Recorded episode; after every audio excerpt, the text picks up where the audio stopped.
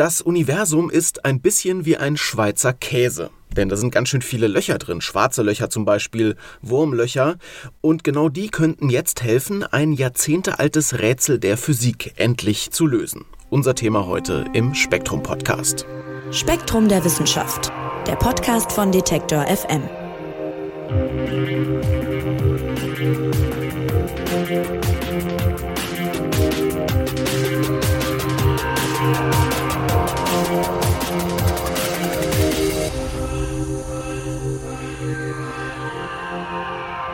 Ja, Sie sind hier im Podcast schon häufiger aufgetaucht, meist eher so am Rande, schwarze Löcher. Und heute wollen wir sie uns etwas genauer anschauen, denn im neuen Spektrum-Magazin geht es um eine Frage, an der sich Physikerinnen und Physiker seit Jahrzehnten die Zähne ausbeißen und die Antwort, die liegt irgendwo tief drin in den schwarzen Löchern.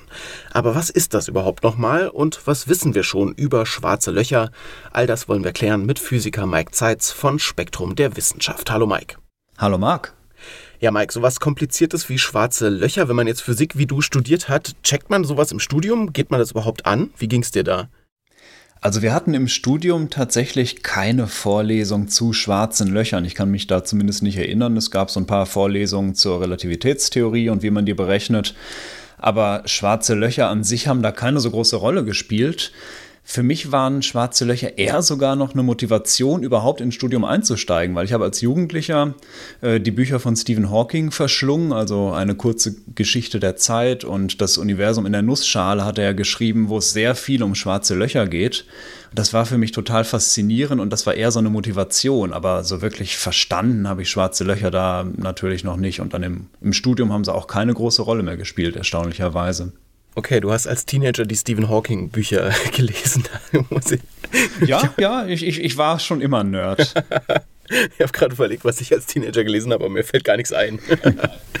okay, aber Stephen Hawking ist ein gutes Stichwort. Ähm, wir werden gleich über schwarze Löcher sprechen und äh, die Zuhörerinnen und Zuhörer werden es wissen. Mike ist also studierter Physiker und ich bin das nicht. Das wird also, man sagt ja, es gibt keine dummen Fragen, aber warten wir mal ab, Mike. Warten wir mal ab. Schauen wir mal. Also, äh, lass uns erstmal zurückgehen ins Jahr 1974. Da liegt nämlich der Ursprung des Problems, das ihr jetzt in Spektrum der Wissenschaft behandelt. 1974 hat von dir eben erwähnter berühmter Stephen Hawking ja die theoretische Physik in eine Art Krise gestürzt. Was hat er denn gemacht?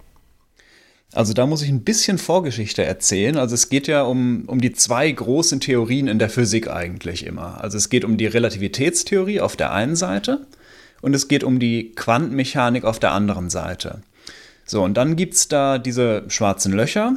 Und wenn man die nach der Relativitätstheorie von Einstein berechnet, dann sind das relativ einfache Objekte mit ein paar mathematischen Eigenschaften, die man gut bestimmen kann. Also Masse, Drehung, Ladung, die haben wirklich nur so diese drei Eigenschaften. Und wenn du irgendwas in ein schwarzes Loch reinschmeißt, egal was, dann bekommt das schwarze Loch laut der Relativitätstheorie einfach ein Stückchen mehr Masse aber von dem, was du reinwirfst, bleibt nichts mehr übrig, weil die ganzen anderen Eigenschaften, also welche Farbe das hat oder wie es aussieht oder wenn du ein Buch reinschmeißt, was drin steht, dann äh, wird das in, im schwarzen Loch so laut Einstein in keiner Weise irgendwie kodiert. Also wenn du so ein Buch ins schwarze Loch schmeißt, dann zählt quasi nur, wie schwer das Buch war, welche Masse es hatte und überhaupt nicht, was drin stand. So, das, das ist die eine Seite, die Seite von der Relativitätstheorie, wo man das schwarze Loch angucken kann. Und dann gibt es noch die Quantenmechanik auf der anderen Seite. Und die Quantenmechanik sagt, generell, wenn du dir irgendein physikalisches System anschaust, ähm, dann kannst du aus dem Zustand jetzt, das dieses System hat, immer darauf zurückschließen, wie dieses System in der Vergangenheit aussah. Und das Problem ist jetzt, das kannst du beim schwarzen Loch nicht. Das heißt, du siehst im schwarzen Loch eben nicht, laut Einstein, äh, was von außen an, was da alles reingefallen ist. Bei dem siehst du halt nur die Masse. Du weißt nicht, wo das schwarze Loch quasi herkommt. Naja, jetzt, jetzt könnte man natürlich sagen, gut, dann steckt die Information, diese Quanteninformation, die steckt dann halt irgendwie für immer da im schwarzen Loch fest. Da können wir nicht reingucken. Es ist schade, aber es ist kein Drama, wird schon irgendwie passen. Die Natur wird das schon irgendwie so eingerichtet haben, dass es passt. So, und jetzt kommen wir zu Stephen Hawking. Der hat, du hast es gesagt, 1974, äh, nämlich berechnet, dass schwarze Löcher eben nicht immer nur Zeug verschlingen und mehr Masse kriegen und größer und größer werden, sondern der hat berechnet, dass schwarze Löcher auch wieder schrumpfen können. Das heißt, ein schwarzes Loch kann Strahlung abgeben, ein schwarzes Loch kann dadurch Masse verlieren und ein schwarzes Loch kann dadurch irgendwann ganz verschwinden. Und ähm, dann ist völlig unklar, was mit all dieser Information passiert, die da im Lauf der Jahrmillionen reingefallen ist, dieses schwarze Loch verschluckt hat. Also kommt die Information irgendwie wieder raus? Äh, was passiert damit? Und äh, ja, weil es irgendwie keinen Weg zu geben scheint, wie, wie Information das schwarze Loch wieder verlassen kann. Aber auf der anderen Seite darf sie halt laut Quantenmechanik nicht verloren gehen ist äh, das halt ein Riesenproblem. Wo geht die Information hin? Äh, kommt sie rechtzeitig wieder raus? Das, das, weiß halt niemand. Und das war das große Problem, die, die Krise wirklich, in die Stephen Hawking da die theoretische Physik 1974 gestürzt hat. Ja, und das nennt sich dann das Informationsparadoxon. Informationsparadoxon deshalb, weil man eben sozusagen nicht weiß, wo die Informationen hingehen, aber sie müssten eigentlich da sein, ne? Ganz genau. Ja, das erweist sich jetzt seit fünf Jahrzehnten als wirklich hartnäckiges Rätsel für Forschende. Und darüber werden wir gleich noch weiter sprechen, aber ich würde gerne erstmal noch ein paar Fragen zu schwarzen Löchern klären. Also jetzt kommt es dazu, der Laie fragt den Physiker. Mike, ganz allgemein, was ist ein schwarzes Loch? Ähm, so ein schwarzes Loch, das entsteht, wenn du Materie nimmst, irgendwelche Materie, und die einfach immer dichter zusammenpresst. Dichter und dichter und jetzt mathematisch gesehen unendlich dicht.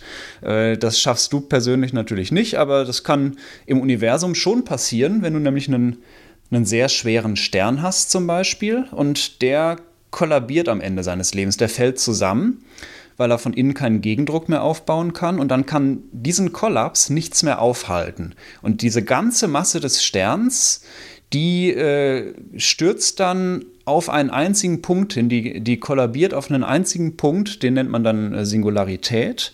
Und in dieser Umgebung dieses Punkts, da ist die Schwerkraft von der ganzen Masse, die da zusammengestürzt ist, die ist so extrem, dass nichts mehr entkommen kann. Und nicht mal die schnellsten Teilchen, die es überhaupt gibt, können entkommen, also die Teilchen des Lichts. Und deswegen nennt man ein schwarzes Loch eben auch schwarz, weil ja kein Licht rauskommt. Und die haben, ich habe so Darstellungen im Kopf, wo so eine Art Gitternetz ist, das sich sozusagen in der Mitte so nach unten zieht. Äh, das habe ich irgendwie von schwarzen Löchern so im Kopf. Also es hat irgendwie auch was mit der Raumzeit zu tun. Inwiefern? Äh, genau, also Raumzeit, das ist so ein zentrales Konzept, was in der Relativitätstheorie auftaucht. Der Einstein hat gesagt, es gibt nichts, was sich schneller bewegt als das Licht. Und wenn man diese Aussage als Grundlage nimmt, dann stellt sich raus, dass es physikalisch sinnvoll ist, dass man Raum und Zeit quasi immer gemeinsam betrachtet. Ähm, ich habe ja von, von meinem Physikstudium erzählt, da lernt man das dann, wie man das so in, in so Vierer-Matrizen ausrechnen und so. Da ist die Zeit immer zusammen mit dem Raum verbunden. Und das nennt man dann halt Raumzeit. Und diese Raumzeit, die gibt einem so ein bisschen eine andere Perspektive auf die Gravitation. Du hast äh, das Gitternetz erwähnt, das sieht man dann ja immer so wie so ein, ähm, so ein Gummituch, was dann gespannt ist, wenn keine Gravitation herrscht. Und wenn du irgendwie ein, Murmel drauflegst auf dieses Gummituch, dann wird dieses Gitternetz quasi dieses Tuch nach unten ausgewölbt und das ist dann die Gravitation. Und das ist halt so die geometrische Perspektive, die man durch Einstein und durch dieses Konzept der Raumzeit bekommt. Das heißt, die Gravitation ist letztlich nur eine geometrische Eigenschaft der Raumzeit und zwar so eine Krümmung. Und beim schwarzen Loch ist es so, wenn du ein schwarzes Loch auf dein Gummituch wirfst, dann äh, fällt dieses äh, schwarze Loch, das ist jetzt alles äh, natürlich sehr vereinfachend und äh, und jetzt nur, nur so als Analogie gedacht, aber dann fällt dieses schwarze Loch unendlich tief in dieses Gummituch rein und das Gummituch wird unendlich stark gekrümmt am, am Punkt der Singularität. Die Raumzeit ist da unendlich stark gekrümmt und das schwarze Loch ist quasi ein ein Loch ohne Boden in der Raumzeit. Also daher auch irgendwo der Name Schwarzes Loch. Und jetzt hast du gesagt, die entstehen, wenn Sternen kollabieren. Genau, also ähm, das ist so der, der Hauptentstehungsweg. Äh, du hast einen Stern, der muss dann so etwa dreimal schwerer als die Sonne sein. Ab da wird es spannend. Ab da hat er dann nämlich genug Masse, wo, wenn der Kern kollabiert, äh, nichts mehr diesem Kollaps, diesem Druck von außen standhalten kann. Und Ja, äh, das kommt halt relativ häufig vor. Unsere Sonne ist vergleichsweise leicht. Äh, also es gibt viele deutlich schwerere Sterne als die Sonne. Das heißt, es kommt auch sehr, sehr häufig vor, dass so ein schwarzes Loch dann durch einfach das, das Ende des Lebens eines Sterns im, im Lauf von so einer Supernova, wo der explodiert, da entsteht dann im Kern ein schwarzes Loch. Es gibt noch andere Methoden, äh, auf die ein schwarzes Loch entstehen könnte. Also es können zum Beispiel auch so zwei Neutronensterne zusammenstoßen und verschmelzen. Oder es gibt sogar die Theorie, dass im Urknall schwarze Löcher entstanden sind, die sich bis heute gehalten haben. Aber so das 0815 schwarze Loch, das entsteht wirklich aus einem sterbenden Stern. Und wie viele davon gibt's? Also wenn ich jetzt mal nur unsere eigene Galaxie nehme, also die Milchstraße, dann gibt es ja zumindest in der Mitte der Milchstraße ein supermassereiches schwarzes Loch, nennt man das dann. Also das ist extrem groß, das ist so schwer wie mehrere Millionen Sonnen sogar. Aber es gibt noch in normalen Randbereichen der Milchstraße, überall in der Milchstraße, sehr, sehr viele deutlich kleinere schwarze Löcher, einfach weil es ja in der Milchstraße Milliarden von Sternen gibt und auch früher gab. Und äh, die können von der Größe her alle oder eben halt sehr viele von der Größe her zu einem schwarzen Loch kollabieren. Und deswegen kannst du davon ausgehen, dass es in unserer eigenen Milchstraße allein viele Millionen oder vielleicht sogar Milliarden schwarze Löcher gibt. Also die sind tatsächlich überall. Wir sehen sie halt nicht, weil sie schwarz sind. Äh, du sagst, sie sind überall. Sind die fest an einem Ort oder bewegen die sich? Ähm, nee, also so ein, so ein schwarzes Loch ist nicht irgendwie festgenagelt in der Raumzeit, sondern das sind eigentlich ganz normale astrophysikalische Objekte, so schwarze Löcher. Also im Prinzip nicht anders als Sterne oder Planeten. Die haben halt eine Masse, äh, die können sich drehen und die fliegen völlig normal umher, wirbeln durch die Raumzeit oder werden durch die Raumzeit gewirbelt. Also die mögen vielleicht ein bisschen komisch aussehen, aber es sind im Prinzip ganz normale astrophysikalische Objekte. Und das heißt aber auch, wenn ich jetzt mal angenommen, ich bewege mich durch den Weltraum, ich könnte diese schwarzen Löcher auch wirklich sehen. Direkt zwar nicht, weil es halt schwarz ist, aber du könntest so ein schwarzes Loch indirekt vermutlich sehr schnell wahrnehmen, weil wenn so ein schwarzes Loch zwischen dir und irgendeinem hellen Hintergrund herfliegt, dann würdest du auf jeden Fall wahrnehmen, dass das schwarze Loch seine Umgebung verzerrt. Also das schwarze Loch, das ist ja ein richtig tiefes Loch in der Raumzeit, habe ich ja erklärt, und da fliegen die Lichtstrahlen richtig gekrümmt drumrum.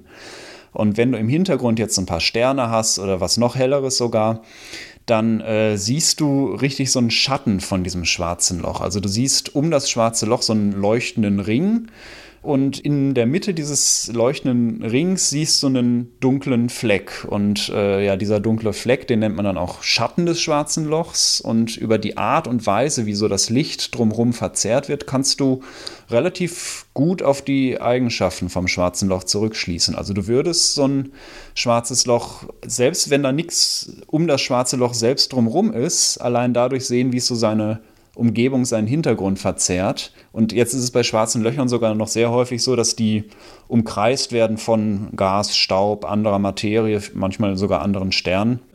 Das wirbelt da alles rum und je näher es dem schwarzen Loch kommt, desto mehr heizt es sich auf. Und deswegen sind viele schwarze Löcher auch tatsächlich sehr helle Objekte eigentlich, weil ihre Umgebung einfach sehr heiß ist und intensiv äh, Strahlung aussendet. Das heißt also, du würdest so ein schwarzes Loch vermutlich, wenn du durchs Weltall fliegst, wahrnehmen irgendwo. Mhm. Und ich versuche immer noch so auf diese Vorstellung von dem Loch klarzukommen. Also äh, ich stelle es mir jetzt so ein bisschen vor wie so ein, so ein Strudel. Es dreht sich da irgendwie alles drum rum und wird so langsam da reingesaugt. Auch ich, wenn ich da jetzt in der, in der Nähe wäre. Aber ist das jetzt nur ein Bild, was wir uns machen, um uns das irgendwie vorstellen zu können? Oder ist das wirklich wie ein Loch? Also das Bild, das stimmt schon im Prinzip. Also alles, was auf das schwarze Loch zustürzt, auch wirklich in so einem Strudel drumrum, äh, in so einer Akkretionsscheibe nennt man das dann physikalisch. Alles, was da reinstürzt ins schwarze Loch und so eine gewisse Grenze überschreitet, diese Grenze, die nennt man Ereignishorizont. Das ist halt der Punkt, ab dem sogar Licht nicht mehr rausfliegen kann. Und alles, was da reinstürzt, kommt halt nie mehr raus. Insofern ist es tatsächlich schon schon ein Loch. Und wenn du dir jetzt vorstellst, du stürzt in so ein schwarzes Loch rein, über den Ereignishorizont hinaus, dann wirst du unweigerlich immer mehr in Richtung von dieser Singularität gezogen und wirst dann auch irgendwann, wenn du der nahe genug kommst, von den Gezeitenkräften richtig zerrissen. Also quasi deine Füße werden stärker angezogen als dein Kopf und das macht dich dann irgendwann zu so einer langen Spaghetti. Also insofern, äh, das nennt man auch tatsächlich in der Physik Spaghettifizierung. Nein. Äh, ja, doch. Äh, Physiker haben ja gelegentlich auch Humor und gerade bei schwarzen Löchern. Und ja, insofern ist tatsächlich so ein, so ein schwarzes Loch wirklich so ein richtig zerstörerischer Malstrom. Also das könntest du wirklich sagen. Auf der anderen Seite so ein schwarzes Loch saugt jetzt nicht irgendwie auf magische Art und Weise Materie an, sondern es ist einfach ein ganz normales gravitierendes Objekt. Sprich, wenn du einen Stern hast mit einer gewissen Masse, fällst du auf den genauso, wie du in ein schwarzes Loch fällst, was die gleiche Masse hat. Also das ist jetzt auf große Distanz kein großer Unterschied. Ähm, aber wenn du dem besonders nahe kommst, dann wird es schon dramatisch. Okay, und wenn ich mir jetzt aber so ein Loch vorstelle, äh, was ich denke mal an eine Wasserrutsche im Schwimmbad, ja?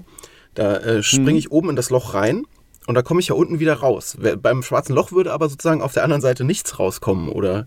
Ja, genau. Also es, es gibt quasi keine andere Seite. Es gibt nur die Singularität in der Mitte, auf die stürzt alles zu. Und die Sache ist, je näher du der Singularität kommst, desto größer sind die Unterschiede zwischen den Beschleunigungskräften. Also wenn du nah dran bist, kriegst du eine stärkere Beschleunigung ab, als wenn du weiter weg bist. Und deswegen wird wirklich alles irgendwann zerrissen, spaghettifiziert halt. Und äh, deswegen hast du auch eigentlich gar keine Chance, selbst wenn es auf der anderen Seite irgendwo raus ginge aus diesem Loch. Das wissen wir alles nicht. Äh, da gibt es keine Theorien zu oder zumindest nichts, was wir beweisen könnten äh, dann kämst du allerhöchstens als, als Teilchenmatsche raus. Also äh, so ein schwarzes Loch, das ist wirklich das, das Ende von allem. Du hast es mehrfach gesagt, am Ende dieses schwarzen Lochs wartet sozusagen diese Singularität. Vielleicht kannst du noch mal kurz sagen, was, was ist das jetzt konkret? Das ist der Punkt, auf den alles zustürzt. Also wenn so ein Stern stirbt und äh, seine ganze, sein ganzes Gas, sein ganzes Plasma äh, nach innen fällt und immer, immer stärker, immer mehr nach innen fällt, sich immer mehr komprimiert, dann äh, ja, gibt es halt kein Halten mehr. Es gibt von innen keinen Gegendruck mehr, sondern es wird einfach immer mehr auf einen Punkt konzentriert.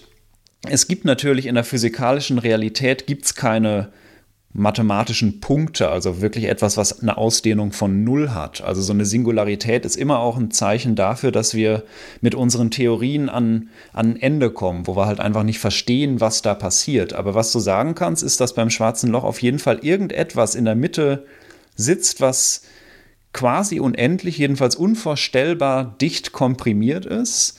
Und das nennt man dann einfach Singularität. Okay. Und jetzt habe ich neulich gelesen, wurde gerade irgendwie ein neues schwarzes Loch entdeckt, das besonders nah an der Erde dran ist. Und deshalb noch die Frage, wenn das ja irgendwie alles sozusagen einsaugt, ist ein schwarzes Loch gefährlich? Also besonders, wenn es nah an der Erde ist? Also ich habe auch von diesem neuen nächsten schwarzen Loch gelesen. Das ist so 1500 Lichtjahre oder sogar noch ein bisschen weiter weg von uns. Das ist immer noch ziemlich weit weg. Also äh, das ist immer noch ein paar hundert Mal so weit weg wie der nächste Stern. Insofern vor dem Loch, was da jetzt entdeckt wurde, müssen wir keine Angst haben. Ähm, es könnte natürlich immer mal sein, dass irgendein so schwarzes Loch, was wir nicht sehen, weil es halt schwarz ist, durchs Universum schießt und uns nahe kommt, aber nah ist im Kosmos auch relativ. Also äh, die Abstände sind einfach generell gigantisch und äh, bisher ist sowas noch nicht beobachtet worden und ich gehe mal stark davon aus, dass sowas nicht passiert.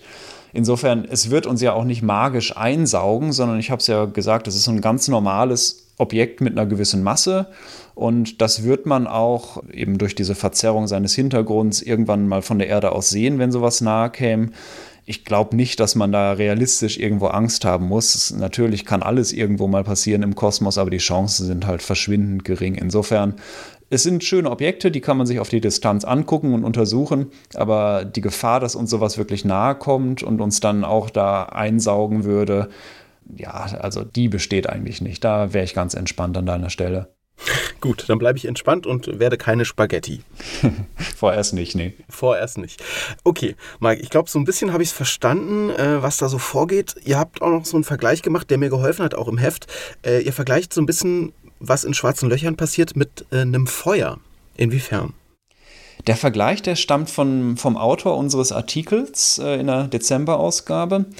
Der hat nämlich, das ist ein Forscher, vor so knapp zehn Jahren schon mal an der Lösung dieses Informationsparadoxons gearbeitet. Also an der Frage, was passiert mit der Information, wenn sie in ein schwarze Loch fällt, wie könnte sie nach draußen kommen.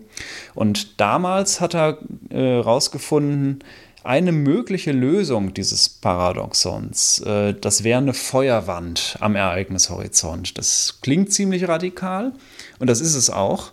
Das wird nämlich bedeuten, dass es am Ereignishorizont irgendeinen Vorgang gibt, irgendeinen physikalischen Prozess, wenn du da reinstürzt, dann entzieht dieser physikalische Prozess dir quasi alle quantenmechanische Informationen, die wird dir entrissen und wird mit der Strahlung des schwarzen Lochs nach außen geschleudert. Und das würde halt bedeuten, du würdest quasi auf der Stelle am Ereignishorizont verbrennen das ist jetzt definitiv keine Spaghetti mehr, sondern das ist ziemlich radikal. Das wird aber dieses Problem lösen äh, mit dem Informationsparadoxon. Das wird nämlich gar nicht erst dazu kommen, dass die Information hinter den Ereignishorizont fällt, äh, weil es wird halt am Ereignishorizont alles direkt verbrennen. Das wäre eine schöne Lösung, hätte halt das Problem, äh, dass du tot wärst. Das heißt, du würdest nie im schwarzen Loch selbst ankommen. Also es ist ein schönes Bild, diese Feuerwand, aber es ist ein sehr radikales Bild. Und deswegen gibt es halt mit diesem Bild auch viele Probleme und ja, viele in der Fachwelt, die können sich auch nicht so richtig vorstellen, dass, dass das jetzt das ist, was wirklich passiert. Es ist mehr so eine schöne Illustration dafür, ja, was für spektakuläre Erklärungen einige Leute da im Laufe der Jahre bereit waren heranzuziehen, einfach um dieses furchtbar hartnäckige Paradoxon zu lösen. Ja, lass uns nochmal über dieses Paradoxon sprechen. Also das Informationsparadoxon zurückgehend auf Stephen Hawking. Bei der Lösung spielen womöglich auch Wurmlöcher eine entscheidende Rolle. Und jetzt haben wir so viel über schwarze Löcher geredet. Mike, vielleicht kannst du noch kurz erklären, was sind denn Wurmlöcher? Gern. Also äh, Wurmlöcher, die kennst du, kennen wir alle wahrscheinlich am ehesten noch aus der Science Fiction. Das sind dann so Verknüpfungen zwischen zwei schwarzen Löchern. Und irgendwo im Weltraum sitzt dann ein schwarzes Loch und dessen Singularität ist halt kein Loch ohne Boden, sondern dessen Singularität ist mit einem zweiten schwarzen Loch verbunden, das irgendwo ganz anders, an einer ganz anderen Ecke des Weltraums sitzen könnte. Und du fällst quasi in dieses schwarze Loch in das erste rein und kommst aus dem anderen schwarzen Loch irgendwie wieder raus. Dieses irgendwie ist ein großes Problem, wie du da rauskommen könntest, wenn es halt ein schwarzes Loch ist. Aber das ist so der, der Grundgedanke, dass zwei schwarze Löcher verknüpft sind und dann wäre so ein Wurmloch eine Abkürzung zwischen zwei Regionen im Weltall, die ewig weit voneinander entfernt sein könnten. Und mit dieser Verknüpfung könntest du quasi schneller durch die Raumzeit reisen, als es normalerweise eben sogar mit Lichtgeschwindigkeit möglich wäre. Das wäre so ein kleiner Kniff, wie du gigantische Distanzen im Universum überwinden kannst. Und deswegen wird es eben auch gern in der Science Fiction verwendet. Mhm, also ist, ein bisschen, äh, wie so ein bisschen wie so ein Portal irgendwie. Total. Also kennst du Star Trek Deep Space Nine? Äh, ja, aber ich bin äh, nicht so firm drin wie du, glaube ich.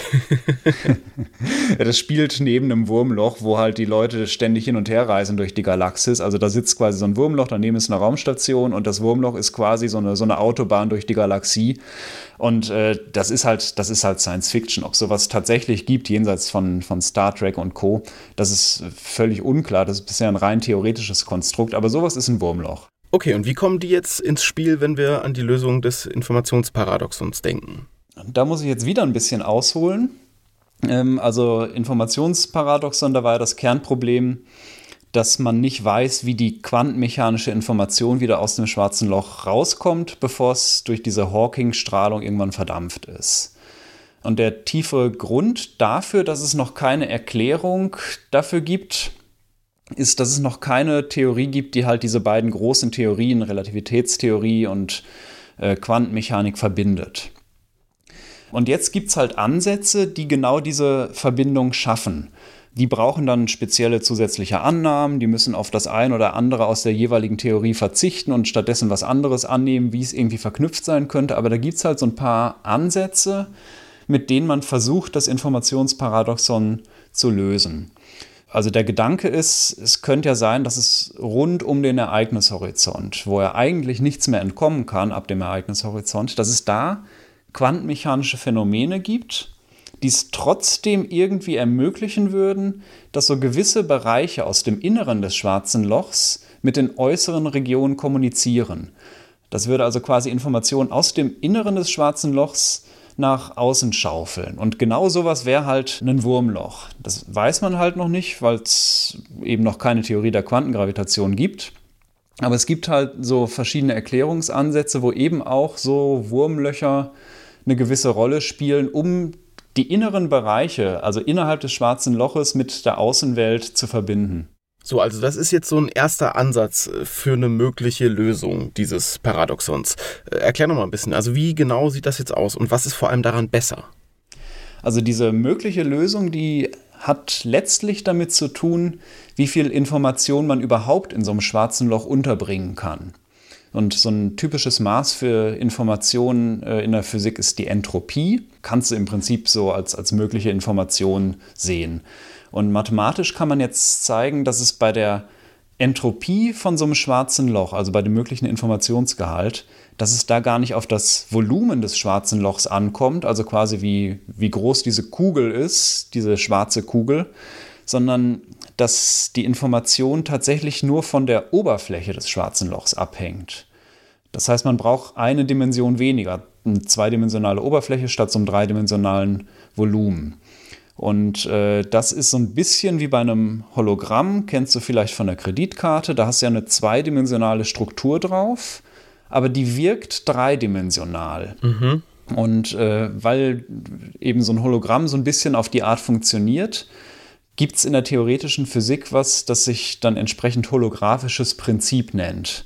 Das heißt, die Leute, die diesem holographischen Prinzip anhängen, die behaupten, man braucht die Gravitation eigentlich gar nicht. Man kann quasi auf die Gravitation verzichten, sondern kann alles auf der Basis von einer zweidimensionalen Quantentheorie beschreiben. Das heißt, für, für die drei Dimensionen, die wir aus dem Alltag kennen, für die drei Raumdimensionen, ergibt sich die Gravitation quasi von selbst aus dieser zweidimensionalen Theorie. Das klingt ziemlich kompliziert, ist es auch, und es ist vor allem sehr hypothetisch.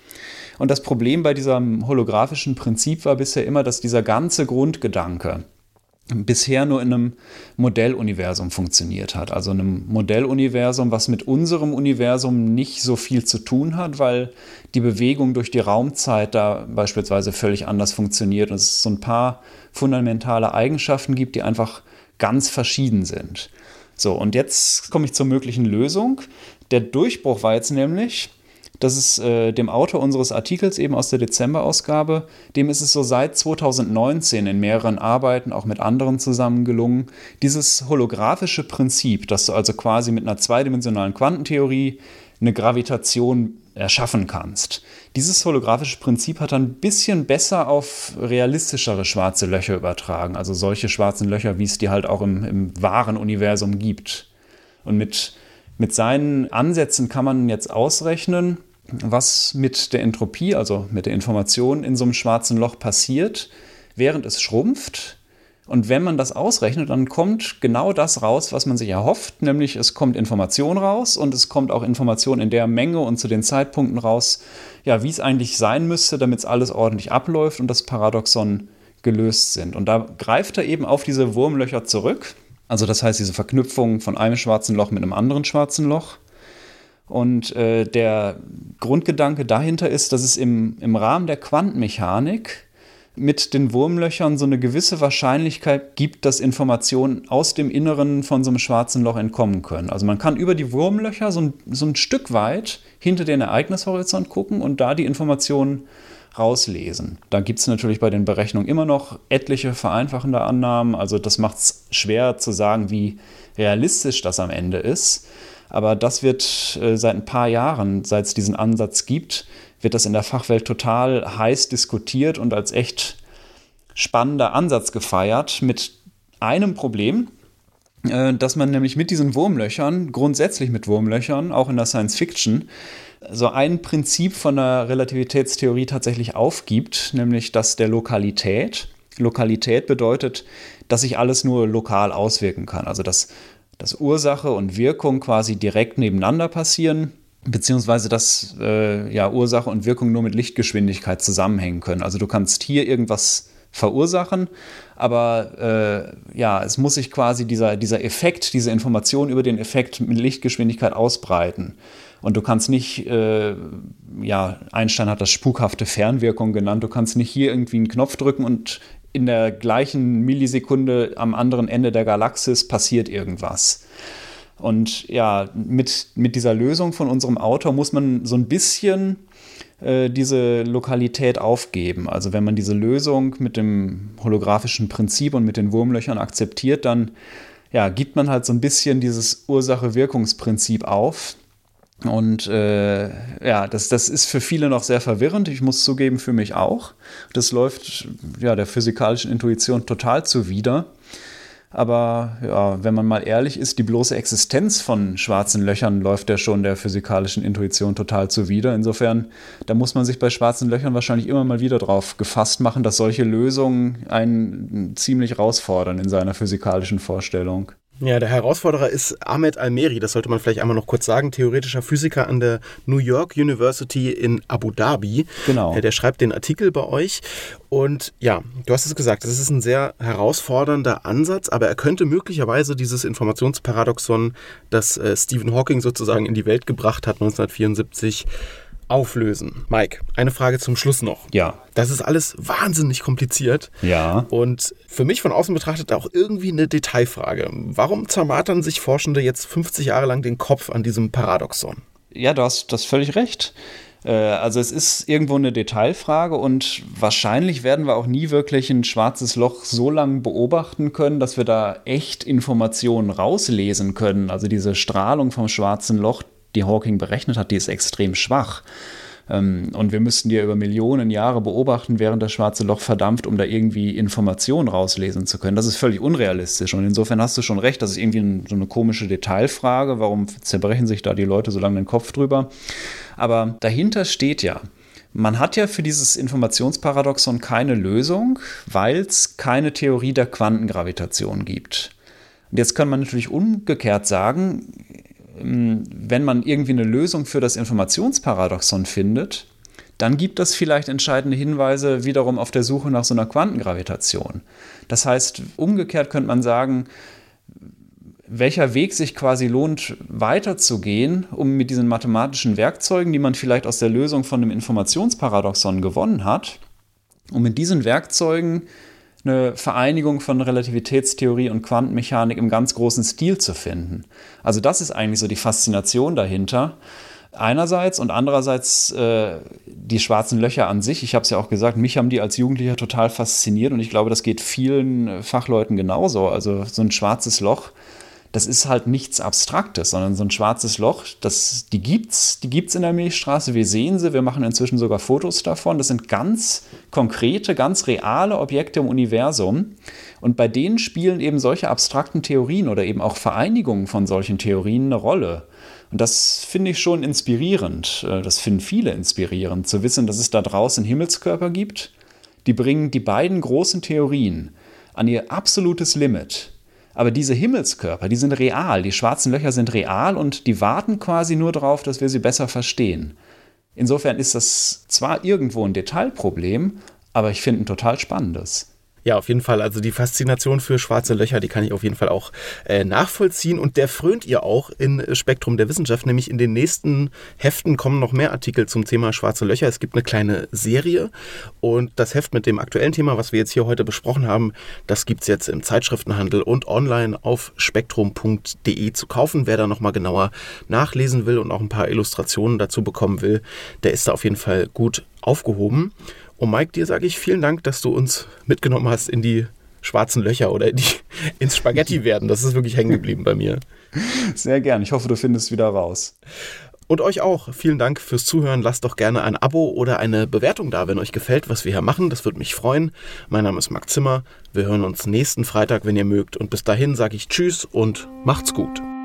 Spektrum der Wissenschaft. Der Podcast von Detektor FM.